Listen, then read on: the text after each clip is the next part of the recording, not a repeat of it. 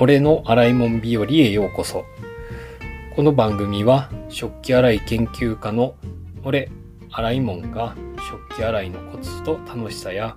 毎日の食器洗いを通じて気づいたことをお話しするポッドキャスト番組です。一般的には食器洗いは面倒だ、嫌だと思われているけれど、実はよく知らないだけかもしれません。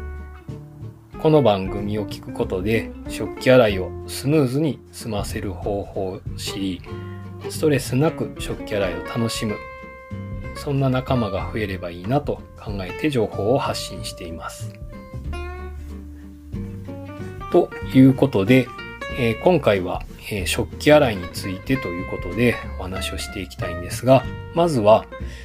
そもそも食器洗いとは何かということについてお話をしたいと思います。食器洗いという言葉を聞くと、洗剤をスポンジにつけて食器をゴシゴシこすることとイメージするかもしれません。これも一つの解釈なんですけれども、僕自身はこういうふうに考えています。それは、一度使った食器を再び使える状態に戻す行為と考えています。えもう一度言いますと、一度使った食器を再び使える状態に戻す行為ですね。えっと、どういうことかと言いますと、え食事が済んだ状態では食べ残しが汚れとして食器に残っているので、そのままではもう一度使えません。汚れを洗って取り除くことで、再び食事を盛り付けて使える状態にするということになります。この汚れを取り除くことで、再び使える状態にするということが、え食器洗いであるというふうに考えます。汚れていなければ洗わなくてよいということなんですね。で、例えば、すっごい汚れていて、いる場合は、しっかり洗わないといけませんし、まあ言い換えると、あまり汚れてなければ、そこそこの洗い方でもう一度使える状態にすればよいということですね。えー、だから、食器洗いをするんだ、洗剤をつけるんだ、ゴシゴシこするんだ、ということを毎回毎回する必要はなくて、食器の汚れの具合を見極めて、もう一度気持ちよく使える状態に戻しましょうというのが食器洗いの本質だというふうに考えています。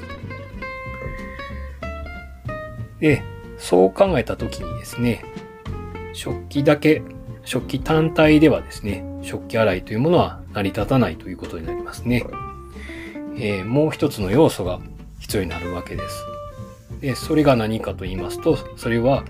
食材、料理ですね。食器が汚れるのは料理を盛り付けるからなんですね。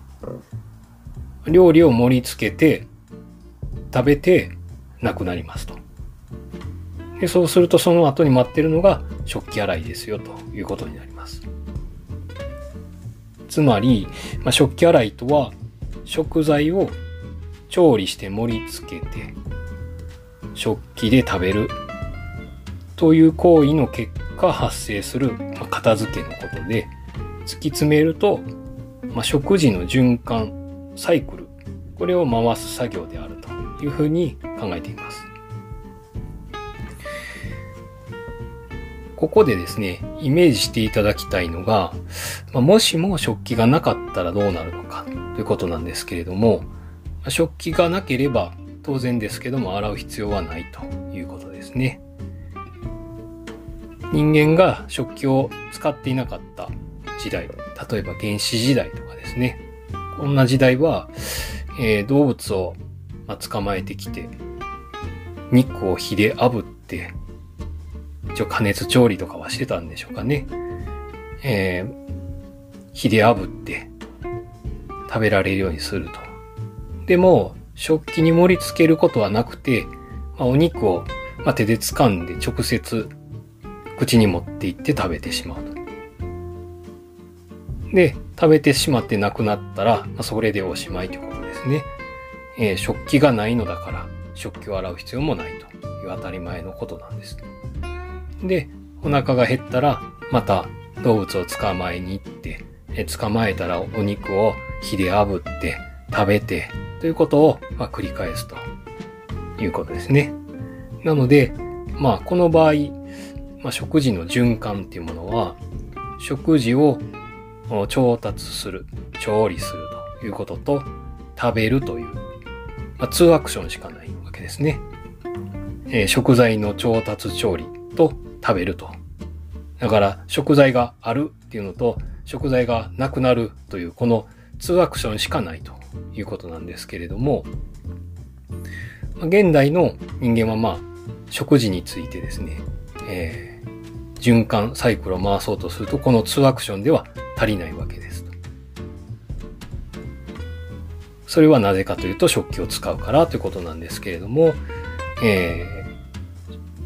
人間の、今の現代の人間の食事というものは、ワンアクション目が、例えば、調理する。で、ツーアクション目が盛り付ける。食器に料理を盛り付ける。で、スリーアクション目は、盛り付けた料理を食べるということですね。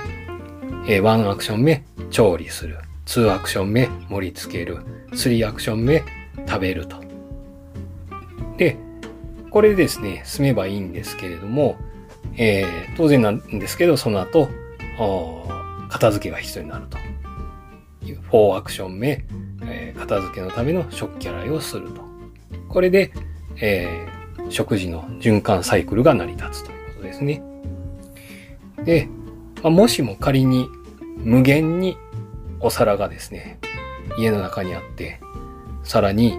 無限にですね、使い終わったお皿を保管できる、まあ、4次元ポケットみたいなスペースがあったらですね、えー、ワンアクション目の調理するに戻って、調理する、盛り付ける、食べる、終わりっていう風に済ませられるんですけれども、まあそのような過程は成り立たないので、必ず、えー、片付けっていうものが必要になってくるということですね。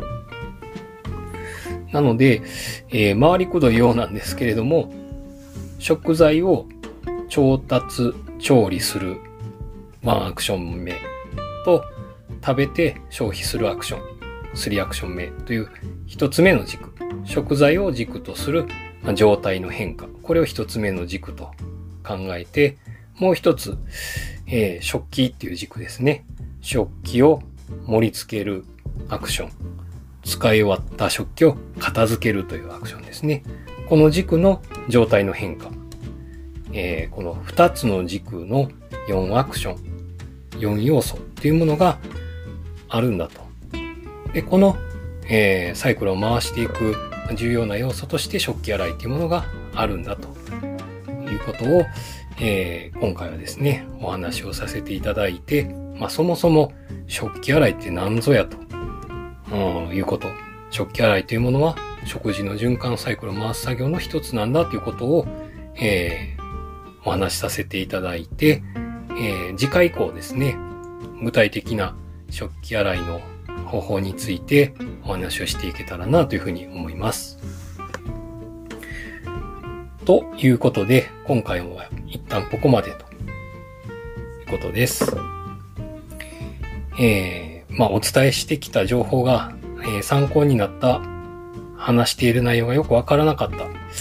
食器洗いで知りたいことや困りごとがあるという方は、ぜひ、えー、SNS から情報をお寄せください。概要欄に、旧 Twitter、X、または Instagram のアカウント情報を貼っておきますので、DM などを送ってください。ずっと食器洗いを続けていると当たり前のように済ませていて、食器洗いに馴染みがない人と感覚がずれてしまっている可能性がありますので、疑問や質問、感想などお気軽にメッセージを送っていただけたら嬉しいです。以上、食器洗い研究家、俺、洗いもんでした。ありがとうございました。